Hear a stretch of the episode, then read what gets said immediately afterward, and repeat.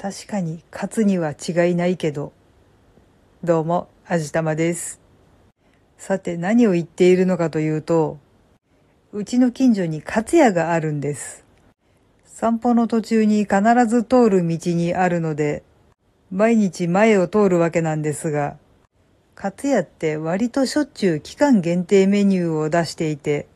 その推しのメニューの上りを立てているんですよ。まあ旗ですよね。で、前を通るたびに、ああ、今はこんなメニューを出してるのか、美味しそうだな、今度ちょっと食べてみたいかもな、とかって思いながら通るんですけど、その期間限定の推しメニューが、だいたいチキンカツなんですよ。で、皆さん多分ご存知かなと思うんですけど、カツ屋のメインメニューは、トンカツのはずなんです。まあ、カツ屋っていうぐらいなんだから、チキンカツも確かにカツの打ち出し問題はないかと思うんですけど、そこら辺のイベントメニューにトンカツが出てきたことっていうのが、まあ、ないように記憶しています。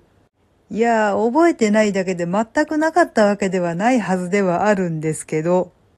まあ、だいたい毎回メインがチキンカツですね。豚の生姜焼きとチキンカツの相盛り丼とか平気で出てきますんで、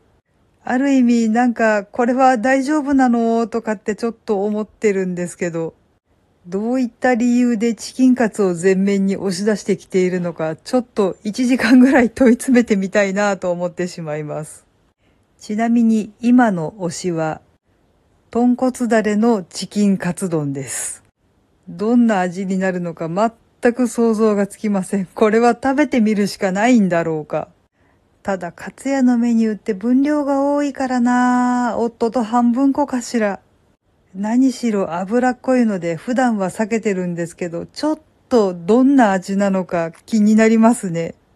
期間が終わってしまう前に一度食べてみたいかなと思います。ここのメニューって本当に一風変わってて、牛すき焼き風プラスチキンカツとか、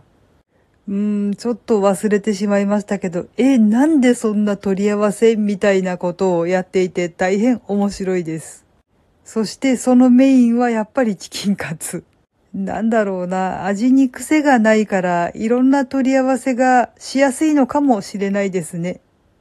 いつ見ても店内が賑わっているので、いきなり閉店してなくなってしまう心配はなさそうでちょっと安心しています。はい。というわけで今回は、カツヤのメニューなんじゃこりゃーっていうお話でした。この番組は卵と人生の味付けに日々奮闘中の味玉のひねも姿りでお送りいたしました。それではまた次回お会いいたしましょう。バイバーイ。